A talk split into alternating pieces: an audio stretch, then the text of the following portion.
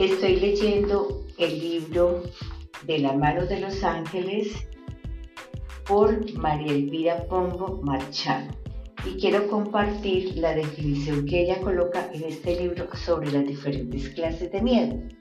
Empezamos. Mentir. Miedo a alguien que se ponga bravo o a no obtener lo que uno quiere. El afán. Miedo a llegar tarde. Impaciencia. Miedo a que las cosas no salgan como yo quiero, en el momento que quiero.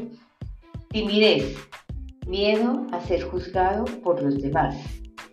Criticar. Miedo a no ser suficientemente bueno en algo. Necesidad de sentirse mejor que los demás por baja autoestima. Envidia.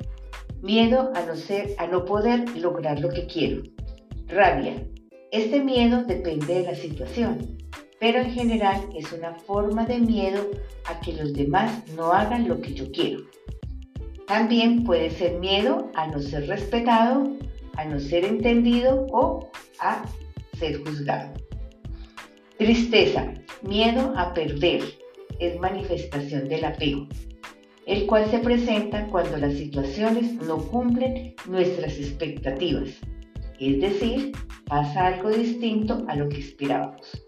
Necesidad de tener la razón, miedo a no ser aprobado o a no ser valorado, que genera la necesidad de sentirme superior a los demás.